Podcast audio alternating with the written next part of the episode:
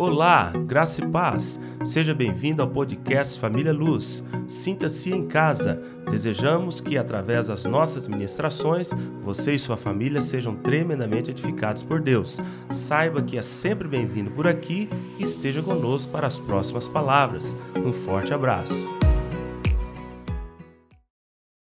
Você não vê na história da igreja, você não vê na história do relacionamento de Deus com o seu povo nem o mover de Deus, nem o mover, que antes não tenha sido visitado pela presença de Deus, gerando um desejo de busca no coração dos seus filhos. Não tem, se você for olhar na Bíblia, todas as vezes que Deus queria mover, ele vinha antes e chamava o povo para buscá-lo, para orar mais, para se consagrar, para se arrepender. Aí depois ele agia, ele fazia, ele manifestava. Não tem mover de Deus na Bíblia. Que tem acontecido antes dele chamar o seu povo para orar mais, para buscar mais, para se arrepender, para se consagrar. E o que tem acontecido conosco hoje? Nós temos tentado passar isso para a igreja. Deus está pronto, preparado para manifestar em nosso meio. Agora nós precisamos de receber isso de coração aberto, acender a chama desse desejo, dessa expectativa, para que a, a nuvem não passe por nós e nós fiquemos somente olhando ela. Agora, isso não pode soar no seu coração simplesmente como jargão, gospel apenas. Porque se você, se essa palavra for de encontro à sua vida nessa noite, simplesmente como mais um jargão, com mais uma palavra de início de ano, né? estamos ainda no início do ano, último domingo do, do primeiro mês, hoje, né? de janeiro. Se você pensar assim, você vai ficar como o povo que não creu, não esperou e não entrou na terra prometida. Mas nós não queremos isso, nós queremos que todos nós estejamos cheios de desejo, cheios de expectativa. Como eu disse, nossa, a nossa intenção é que esse negócio entre no seu coração não veja, não veja essa mensagem, essa reflexão de hoje como uma mensagem a mais. Não veja essa reflexão de hoje, essa palavra de hoje, como um jargão gospel de início de ano. Não veja assim. Vai um conselho aí da minha parte para você. Deus quer te levar a um novo nível de intimidade com Ele. Quem deseja isso? Deus quer te levar à maturidade. Quem crê nisso? Deus quer mexer aí dentro, no seu coração, nas suas emoções, nos seus sentimentos, na sua maneira de ver é, a vida, na sua maneira de se relacionar com Ele, na sua maneira de entender igreja. Deus quer mexer, Deus quer fazer, e eu creio que assim como Ele tem é, falado comigo, Ele vai falar com você hoje também nesse sentido, amém? Agora tem um detalhe importante: a parte de Deus como eu disse, já está pronto, ele já fez tudo. As promessas já foram liberadas para nós, para mim e para você. Nós temos mais de 8 mil promessas na Bíblia é, ao nosso respeito, para mim e para você, para a igreja, para os filhos, algumas específicas para o povo de Israel. Mas nós temos mais de 8 mil promessas que já foram liberadas, meu irmão Dejair, para você, para mim, para nós como igreja. Só falta tomarmos posse, crermos nelas e vivermos com base nelas. São mais ou menos sete mil e pouco no Velho e mil e pouco no, no Novo Testamento. Dos 66 livros da Bíblia, para vocês terem ideia, somente a carta de Paulo a Tito não tem promessa de Deus para nós. Somente a carta de Paulo a Tito, pequenininha. Todos os livros da Bíblia têm promessas de Deus para nós. Diga graças a Deus. Você lembra das promessas de Deus para você? Esse negócio fica no seu coração, na sua mente.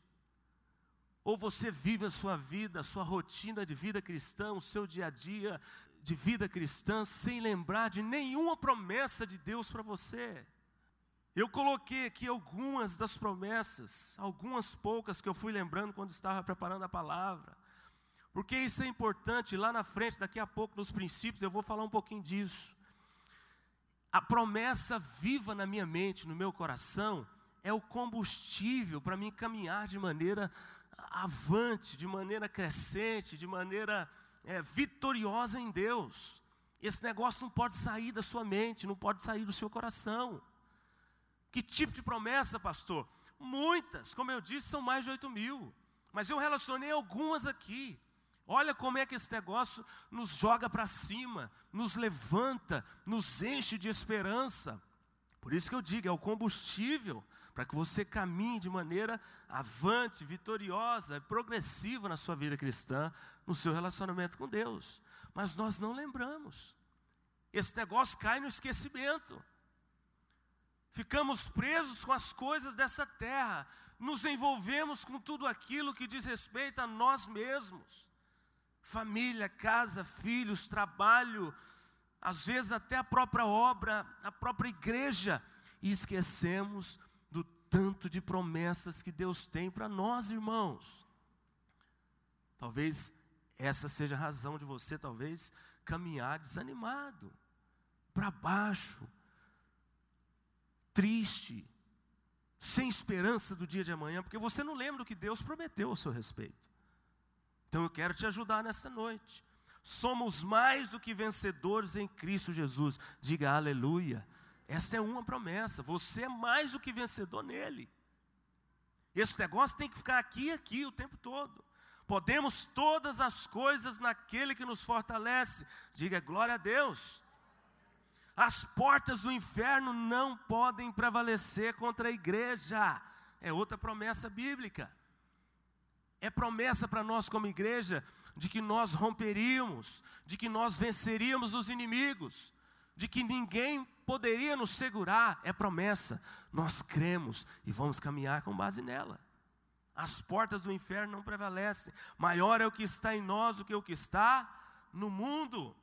Para os jovens, essa aqui é só para os jovens solteiros, aqueles que vivem ainda debaixo da responsabilidade dos pais. A Bíblia diz: honra teu pai e tua mãe para viver muito tempo na terra e prosperará e prosperar em tudo. Olha que promessa maravilhosa para você, jovem solteiro, que ainda vive com seus pais, honre os seus pais, para você viver muitos dias, muito tempo, e para você prosperar em tudo. Isso é sério, se você não cumpre isso aqui, se você não crê nessa promessa e não vive ela, o contrário acontece.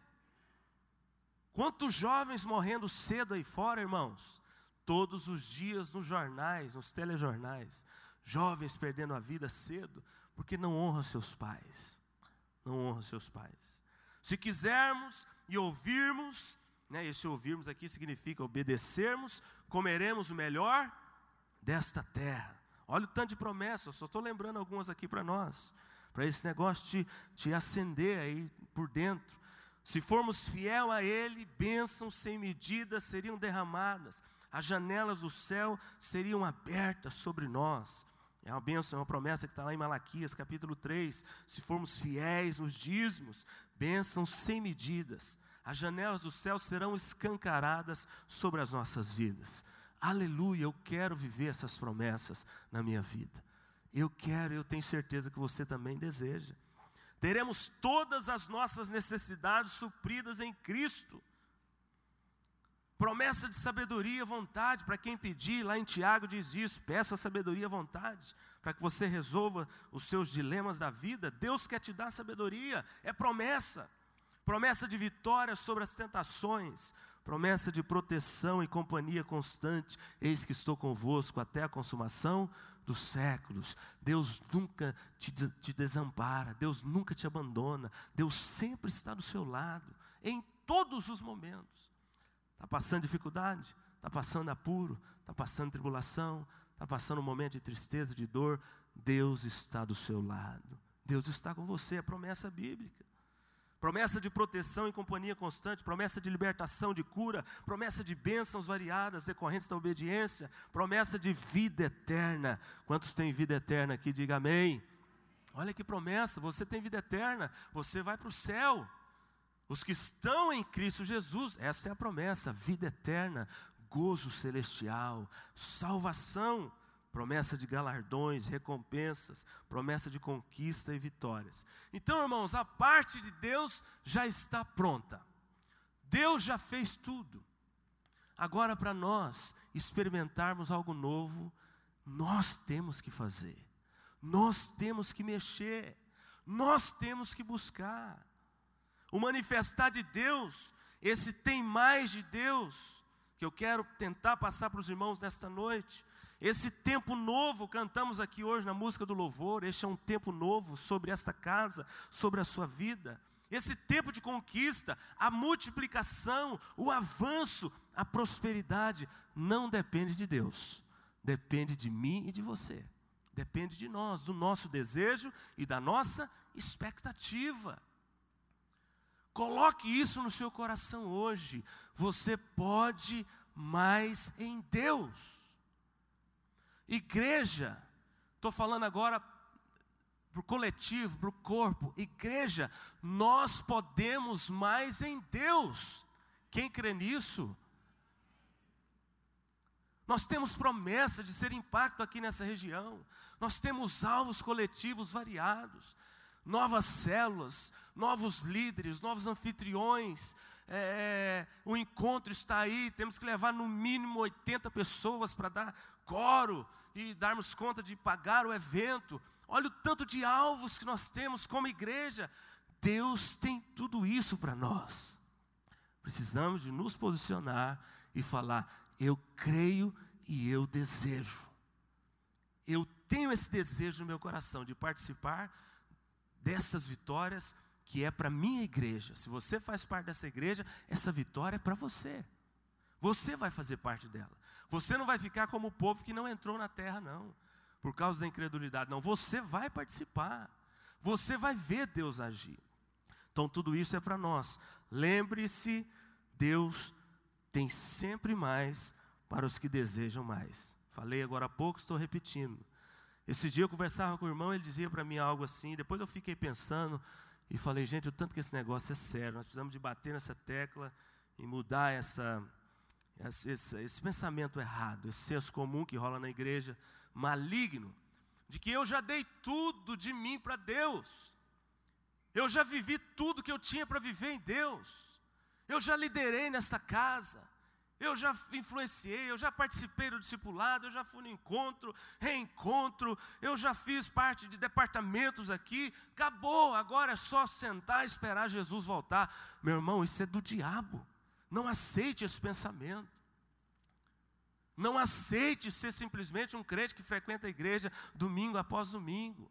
Não aceite ser um crente que tem contato com a palavra somente nos domingos, que ora somente aqui nos domingos, quando o pastor dá a direção, que louva, que adora a Deus, somente aqui nesse período de meia hora que nós temos nos domingos. Não aceite isso. Vida cristã normal e sadia é progressiva, contínua e avante. 1 Coríntios capítulo 15, versículo 58. Gosto demais desse texto, todo ano eu uso ele para trabalhar com os músicos. A Bíblia diz assim: sede firmes, inabaláveis. E aí agora é a parte que eu mais gosto. Sempre abundantes no que? Quem conhece esse versículo? Na obra do Senhor. Veja bem o que a Bíblia diz para você hoje, o que Deus está dizendo para você e para mim. Sede firmes, seja inabalável, mas não só isso, sede abundante, ou seja, busque mais, porque Deus sempre tem mais. Não se conforme, meu irmão, com, com a mentira que o diabo tem colocado na sua mente, de que o seu tempo passou, de que você já deu o que tinha que dar. Não. Estamos aí com um ano com muitas promessas. Deus tem falado conosco e nós queremos, junto com vocês, experimentar tudo isso que Deus tem para nós, amém? Encha o seu coração de desejo, encha o seu coração de expectativa, porque é isso que Deus tem para nós. Como eu disse, Ele não só tem mais para o corpo, para o coletivo, mas Ele também tem mais para você como filho, como indivíduo, como pessoa. Talvez você esteja aí sentado me ouvindo nesta noite e a sua vida conjugal está para baixo, sem sabor. Você tem passado dias difíceis com relação ao seu matrimônio. Essa promessa é para você também, como filho de Deus. Deus quer mexer, Deus quer mudar, Deus quer trazer novo tempo, Deus quer trazer alegria, Deus quer trazer satisfação. Talvez você esteja aqui sentado hoje me ouvindo e a sua vida financeira está mal. Você está desequilibrado financeiramente, devendo, nome sujo, seu dinheiro nunca sobra, até hoje você não conseguiu ser fiel a Deus. O pastor disse aqui uma verdade que é sempre dita nessa igreja: talvez até hoje o seu bolso não se converteu. Você é um crente, um filho de Deus, mas o bolso não está convertido a Deus. Eu tenho uma notícia para você: Deus tem mais, Deus quer fazer, Deus quer mexer, Deus quer mudar a sua história. Deus quer te levar a um novo patamar, um novo nível. Mas volta a repetir, a parte dele já foi feita. Só depende de nós. Não sei se os irmãos lembram a palavra que eu ministrei aqui, com um tema até engraçado. O tema da palavra era assim: ó, se não mudar, não muda. Quem lembra dessa palavra? Se não mudar, não muda. Resumindo a palavra, se você não mexer, se você não decidir é, paralisar as posturas erradas, comportamentos errados, escolhas erradas, e passar por outro lado do muro e decidir escolher coisas certas, mudar os comportamentos, as posturas, nada vai mudar na sua vida. Não. Deus está assim olhando para nós. Eu quero fazer, eu tenho para fazer, eu quero mudar, eu quero mexer, mas nós temos que abrir o coração cheio de desejo, de expectativa. Se não mudar, não muda. Teve uma pessoa no ano novo, virado do ano novo, nós conversando com ela, eu conversando com ela e brinquei com ela. Ela desejou, né? Feliz ano novo, abraçando, a gente tem esse costume. E eu falei assim, rapaz, é, que tal nós cumprimentarmos as pessoas é, e ao invés de dizer feliz ano novo, nós dizermos assim, ó, feliz posturas novas. E nós começamos a conversar sobre isso, porque é uma grande verdade. O ano não mudará se as posturas não mudar. O ano não vai melhorar. Não será diferente de 2020 para você, pessoa, para a igreja, se as posturas não mudarem.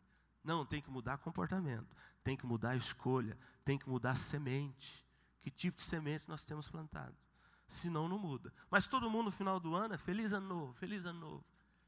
E eu falei, vamos desejar feliz posturas novas. Amém? Então, essa introdução, feita essa introdução, só para mostrar para vocês que Deus tem muito para nós. E Deus vai fazer, Deus vai mexer nesse, nesse caldeirão do doce, né, chamado igreja, neste ano. Estamos crendo nisso, estamos com essa expectativa. É, eu quero mostrar para os irmãos alguns princípios, nestes 30 minutos que eu ainda tenho, indispensáveis. Como eu disse no início, esse é o tema da palavra são alguns princípios que, se você não cumpri-los como indivíduo, ou se nós não cumprirmos como igreja, não tem como Deus fazer. Não tem como Deus fazer. Interessante, uma pessoa que quer passar num concurso público, ela tem ou não tem que cumprir alguns princípios para alcançar a vitória? Tem ou não tem, igreja?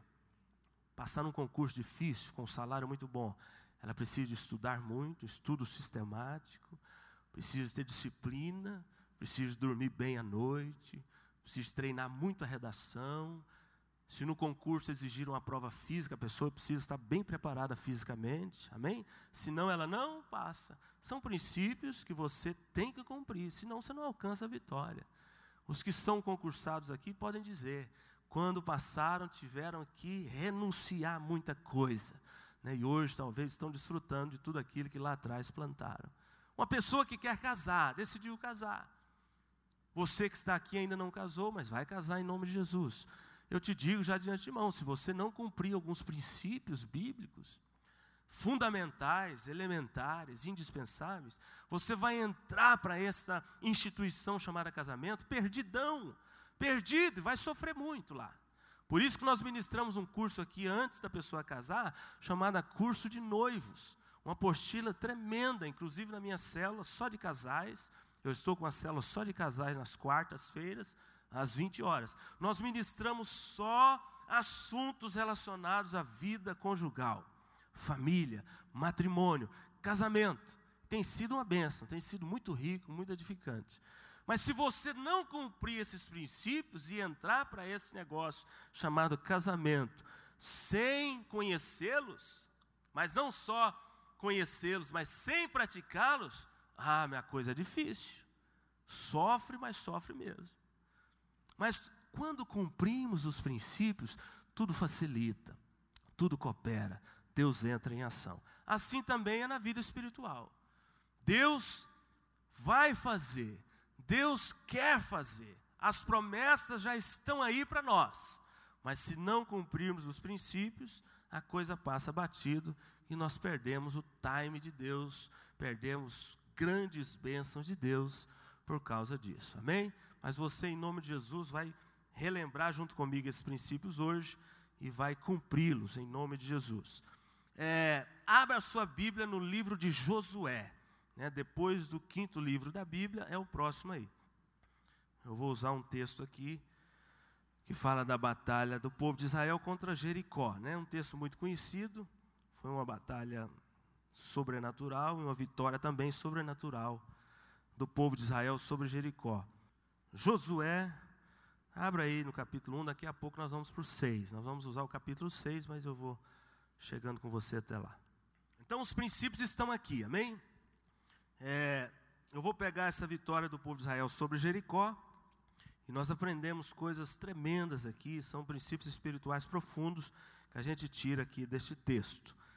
É, o livro de Josué, olha para mim aqui agora um pouquinho, abriu aí Josué, olha para cá. O livro de Josué, ele fala basicamente da transferência da missão que Deus havia dado a Moisés para o seu sucessor. Quem que foi o sucessor de Moisés?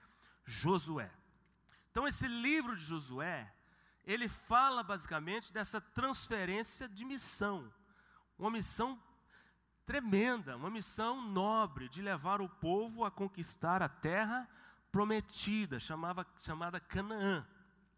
Moisés se envelheceu, Chegou o tempo de partir e Deus levantou o sucessor, que foi Josué. No capítulo 1 do livro, olha para cá, daqui a pouco nós vamos ler um texto aí. No capítulo 1, Deus faz uma chamada e faz uma promessa. Deus sempre faz isso quando Ele quer mover no meio do povo. Ele entrega a chamada, ele chama Josué e faz uma promessa. E encoraja ele de maneira repetitiva, enfática, porque Josué estava com medo dessa, dessa nobre missão, e Deus o encoraja de maneira é, forte, né? E diz, repete muito aqui no capítulo 1, ser forte e corajoso, seja forte e corajoso, seja forte e corajoso. Deus encoraja ele. No capítulo 2, Josué manda os espias olhar a terra, a terra prometida, Canaã. Josué envia o pessoal para olhar lá e fazer o reconhecimento do gramado e ver se a coisa é boa, se está tudo cooperando, se é fácil conquistar, como é que vai ser a guerra, é, quantidade de militares, as estratégias. O povo foi, os espias foram lá. No capítulo 3, acontece a travessia do Jordão.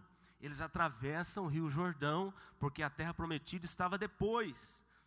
Tinha que atravessar o Jordão, vencer, conquistar algumas cidades, vencer alguns inimigos, e a terra estava logo adiante. Então eles atravessaram o Rio Jordão a pés enxuto. Foi um grande milagre de Deus, assim como na abertura do Mar Vermelho. Deus também fez o, o Rio Jordão se abrir e Josué atravessou com o povo. Capítulo 4, ele faz um ato profético lá no meio do rio. Deus fala para Josué: pega 12 pedras, você vai colocá-las no meio aí, onde está seco. É como se fosse esse corredor aqui seco, o rio, uma parte para cá, uma, uma parte para cá, e aqui o povo passou. Deus falou para eles assim: pega 12 pedras, coloca aí, levanta elas, isso aí vai servir de memorial para vocês sempre lembrarem do grande milagre que eu estou fazendo é, na vida de vocês. Amém? No capítulo 5, 5 do livro de Josué, capítulo tremendo aqui, às vezes passa batida, a gente não repara o tanto que é importante isso que é tratado aqui. O povo volta a praticar a circuncisão o povo volta a praticar e a celebrar a Páscoa, porque o povo tinha parado de, de circuncidar no deserto e também de celebrar a Páscoa. Quando eles saíram do Egito, quando eles foram libertos do Egito através de Moisés, da escravidão de Faraó, libertos daquela opressão terrível do Egito, vocês acham que o povo é, caminhou de maneira obediente e de maneira fiel a Deus através do líder colocado lá, Moisés? Não, irmãos, o povo continuou se rebelando. Olha o tanto que às vezes nós somos é, coração duro, né? Deus fez tantos milagres lá no Egito, as dez pragas contra o Egito, libertou o povo de lá de maneira miraculosa. O povo era para caminhar assim, fiel, obediente, crendo que Deus, gente, esse Deus nosso é sobrenatural, é demais, nós nunca mais falharemos com Ele. Não, o povo voltou a se rebelar. E aí eles do deserto, eles pararam de circuncidar os filhos que foram nascer no deserto, no período de 40 anos. Né, nasceram muitos, muitas pessoas lá no deserto. E eles pararam também de celebrar a Páscoa. Então, no capítulo 5, fala que eles voltaram a cumprir estes dois princípios importantes. Afinal de contas, lá no Velho Testamento, a circuncisão representava o que? Aliança com Deus. Quem era circuncidado lá no Velho Testamento isso tinha um significado poderoso. Essa pessoa pertencia exclusivamente a Deus. Ela tinha aliança com Deus. Como é que Deus ia usar um povo desse para guerrear, para vencer tantos inimigos, para entrar na terra prometida, sem estar circuncidado, sem estar em aliança com Ele? Não tinha como. Então Deus fez isso aqui. Agora, no capítulo 6, é que eu quero me deter um pouquinho aqui. Capítulo 6 fala da vitória de Jericó. Todo mundo sabe. Deus fez o povo de Israel conquistar Jericó de maneira milagrosa. Eu não vou ler o capítulo todo contando a história, eu vou pegar alguns versículos aonde a gente encontra esses princípios que eu quero destacar para os irmãos hoje. Amém? Só esteja ciente disso, está aqui na Bíblia, depois você quiser ler na sua casa. A vitória do povo de Israel sobre Jericó foi uma vitória sobrenatural, miraculosa e até inusitada. Vocês vão ver porquê daqui a pouco, né? Nós vamos ler aqui. Eu quero ler aqui para mostrar o primeiro princípio, versículo 1 e o 2 do capítulo 6. Já está aberto aí? Amém? Capítulo 6, versículo 1 e 2. Olha o que a Bíblia diz. Ora, Jericó estava rigorosamente fechada por causa dos filhos de Israel. Ninguém saía nem entrava. O povo estava com medo, porque ele sabia que o povo de Israel estava chegando. Eles se trancaram. No 2, então disse o Senhor a Josué: Olha, entreguei na tua mão Jericó, o seu rei e os seus valentes. Para um pouquinho aqui, olha para cá. O primeiro princípio, mencionei um pouquinho aqui na introdução e quero enfatizar agora. Primeiro princípio importante que você não pode esquecer, para que você consiga conquistar as coisas em Deus, tanto no campo individual quanto no campo coletivo. Nunca se esqueça das promessas dele para a sua vida.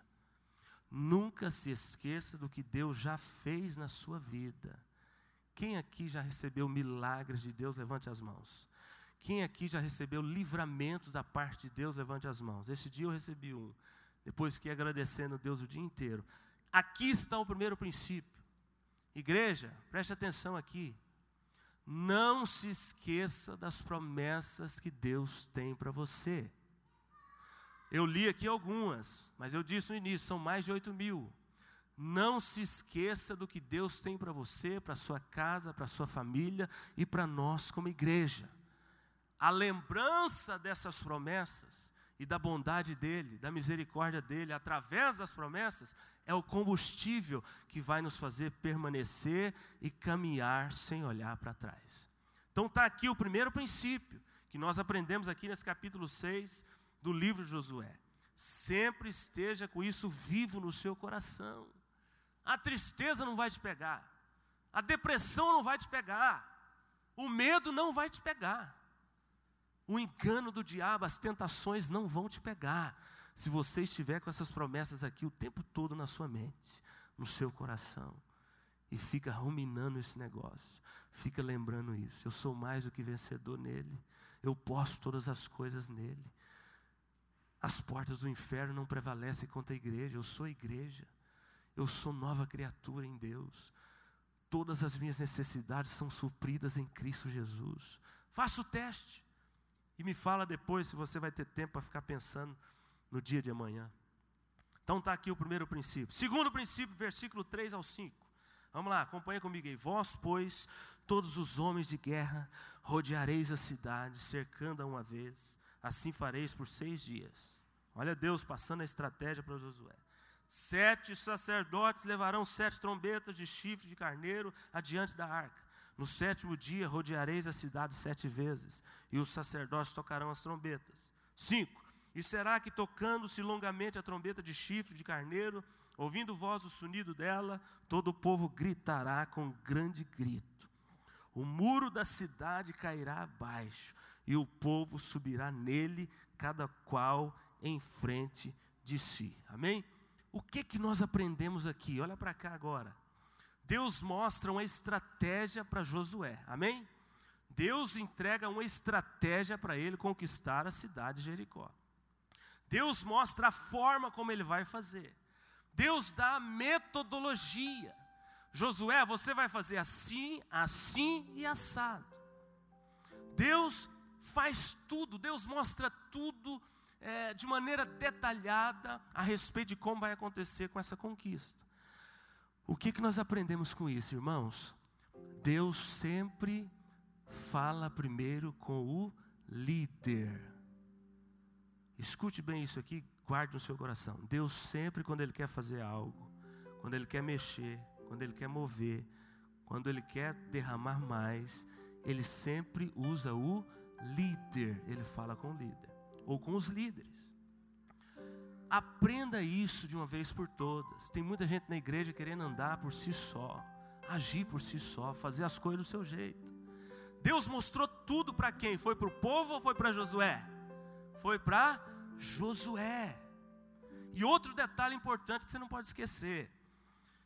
Pensa comigo aqui que coisa mais esquisita. Uma vitória dessa, a cidade de Jericó era uma cidade fortificadíssima, muros muito largos, tão largos que tinham casas em cima dos muros. Uma cidade super fechada, super protegida. A casa da prostituta Raabe estava em cima dos muros de Jericó. E Deus, ao invés de falar para Josué, pega os melhores militares, as melhores espadas, as melhores lanças, treina o pessoal, a guerra vai ser ferrenha. Deus, olha a estratégia que Deus fala, passa para ele. Você vai rodear a cidade seis vezes, seis dias, uma vez cada dia, e no sétimo dia você vai rodear sete vezes. E quando eu der o comando, vocês vão gritar e tocar as trombetas. Irmãos, eu fico imaginando que os oficiais do exército de Josué devem ter pensado assim, gente, esse Josué é louco e o Deus dele é mais louco ainda. Como vencer uma guerra assim? Rodeando, tocando trombeta. Rodeando os muros, tocando trombeta. Como vencer uma guerra assim? Isso eu, eu, eu aprendo algo com isso e queria passar para você. Foi o que Deus ministrou meu coração. Nem sempre Deus vai fazer as coisas na minha vida, na sua vida, na nossa igreja, da maneira como achamos que deve ser. Deus age da maneira dele. Ele é soberano ele passa a estratégia para o líder, e muitas vezes nós vamos pensar, gente, que loucura, o que, que o pastor está querendo? Dia 2 agora temos uma reunião muito importante, domingo que vem, muitas mudanças serão passadas. E às vezes acontece conosco, nós ficamos olhando assim, pensando, gente, o que, que o pastor quer com isso? Meu Deus, o pastor está inventando demais. Meu Deus, o que, que é isso? Isso não dá certo. Não, não caia nessa cilada do diabo, não. O povo venceu, o povo conquistou Jericó simplesmente porque confiou em Deus e nas estratégias que o próprio Deus passou para o líder. Então, em nome de Jesus, esse princípio aqui é tremendo importante. Aprenda isso. Deus vai falar com você através dos seus líderes. Se você fechar os seus ouvidos para o seu pastor, para o seu discipulador, você corre o risco de, de deixar de ouvir a voz de Deus. Não que Deus não possa falar com você, Ele fala com todos nós. Mas volta a repetir: quando Deus quer operar algo grande, quando Deus quer fazer um milagre, quando Deus quer derramar mais, e é isso que nós estamos querendo nestes dias. É isso que nós estamos sentindo que Deus tem para nós esses dias. Quando isso está para acontecer, Ele fala primeiramente com o líder, e o líder passa para todo o povo. Às vezes Deus vai mexer em coisas na sua vida e você vai ficar chateado, grilado, você não vai ficar, não vai entender. Mas fique em paz, calma. Ele sabe de todas as coisas. No final é vitória com Ele. No final é conquista. No final é alegria. Agora, se você cruzar o braço e falar, eu vou fazer do meu jeito, eu vou participar da reunião dia 2 e vou ouvir tudo, e vou estar tá lá de corpo presente, mas eu eu que vou decidir até que ponto eu vou entrar nessa barca, até que ponto eu submeto, até que ponto eu obedeço. Não, se nós tivermos esse pensamento, Deus não faz. Deus não move. Agora estivermos todos em unidade, estivermos todos pensando assim, gente, Deus está falando através de um homem de Deus, Deus está falando através dos meus pastores, eu vou obedecer, eu vou confiar e eu vou ver a vitória, aí ele manifesta, aí ele faz. Então aqui está o segundo princípio muito importante que a gente lê, aprende aqui do versículo 3 ao 5. Vamos para frente. 3, será que vai dar tempo de eu falar todos hoje? Terceiro princípio, versículo 6 a 8. Então Josué, filho de Nun, chamou o sacerdote e disse: Levai a arca da aliança. Repita assim comigo: a arca da aliança. E sete sacerdotes levem sete trombetas de chifre de carneira diante da arca do Senhor. E disse o povo: Passai e rodeai a cidade, e quem estiver armado passa diante da arca do Senhor. 8. Assim foi que, como Josué dissera ao povo, sete sacerdotes, com as sete trombetas de chifre de carneiro diante do Senhor, passaram e tocaram as trombetas, e a arca do Senhor os seguia continuamente.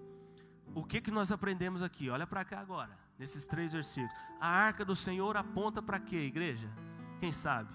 A arca do Senhor aponta presença de Deus, dependência de Deus, relacionamento com Deus. Sabe quando nós conquistamos mais em Deus? Quando aprendemos a depender de Deus, quando aprendemos a buscar a Deus, quando aprendemos a nos relacionar com Deus. Quer mais de Deus? Ele tem mais. Queremos mais de Deus, igreja? Ele tem mais para nós. Precisamos aprender a nos consagrar, a buscar mais dele em oração, relacionamento, viver na presença dele, estar em comunhão constante com os irmãos. Volto a repetir, não é à toa que Deus tem nos levado a, nesses últimos dias a estimular a igreja a orar mais. Não tem como Ele fazer se nós não orarmos, se nós não buscarmos, se nós não estarmos o tempo todo dependendo dEle. Vocês vão ver, vão, leiam em casa, porque não vai dar tempo de eu falar aqui, eu ia até falar um pouquinho. No capítulo 7, é, o povo de Israel vai tentar conquistar outra cidade chamada Ai. Eles conquistaram Jericó e depois vai para tentar conquistar Ai. Que eles tinham que vencer também este povo para chegar na terra. Eles perdem a batalha. Eles perdem. Interessante que era o povo era muito menor em número, era um exército menor, mas Josué quebrou princípios. Josué quebrou princípios. Para começo de conversa, o capítulo 7 já começa falando assim: Josué é, é, tem pecado no meio do povo, o povo prevaricou, o povo desobedeceu. O capítulo 7 já começa assim. Então quebrou princípio, tinha acabado de vir de uma vitória tremenda, perdeu logo em seguida porque quebrou princípios. Então está aqui um terceiro princípio muito importante. Talvez nós não temos recebido de Deus ainda, porque não temos buscado. Talvez você não tenha recebido de Deus o que tanto deseja, o que tanto almeja, porque você não ora, você não busca de Deus, você não tem contato com a palavra. Estamos aí com um plano de leitura muito fácil para propor para a igreja. A nossa intenção é te fazer experimentar de Deus, cumprindo esses princípios, senão a coisa não vai. Crente que só lê a Bíblia no domingo, crente que só ora no domingo, que relacionamento que ele tem com Deus, que dependência que ele tem de Deus, que intimidade que ele tem com Deus. Não tem como Deus fazer. Então está aqui o terceiro princípio: busque, ore, tenha contato, tenha relacionamento essa presença, a arca, a arca fala disso, presença, dependência, relacionamento constante com o nosso Deus. Amém? Quarto princípio, versículo 10. Ainda estamos dentro do tempo, então fique tranquilo aí. Versículo 10. Porém, o povo ordenaram a Josué, dizendo: Não gritareis, nem fareis ouvir a vossa voz, nem sairá palavra alguma da vossa boca. Eles rodearam a cidade por seis dias em silêncio. Somente no sétimo dia é que eles iam rodear sete vezes e ao comando de Josué eles iam gritar, amém? E tocar as trombetas. Então ele diz aqui no 10: Porém, o povo ordenou Josué, dizendo: Não gritem, não faça nenhum barulho, todo mundo em silêncio, nem sairá palavra alguma da sua boca, até o dia em que eu vos diga: gritai, então gritareis. Amém? Só para reforçar o que eu disse aqui no segundo princípio, né, que Deus fala com o líder, Deus passa a estratégia para o líder e depois passa para o povo.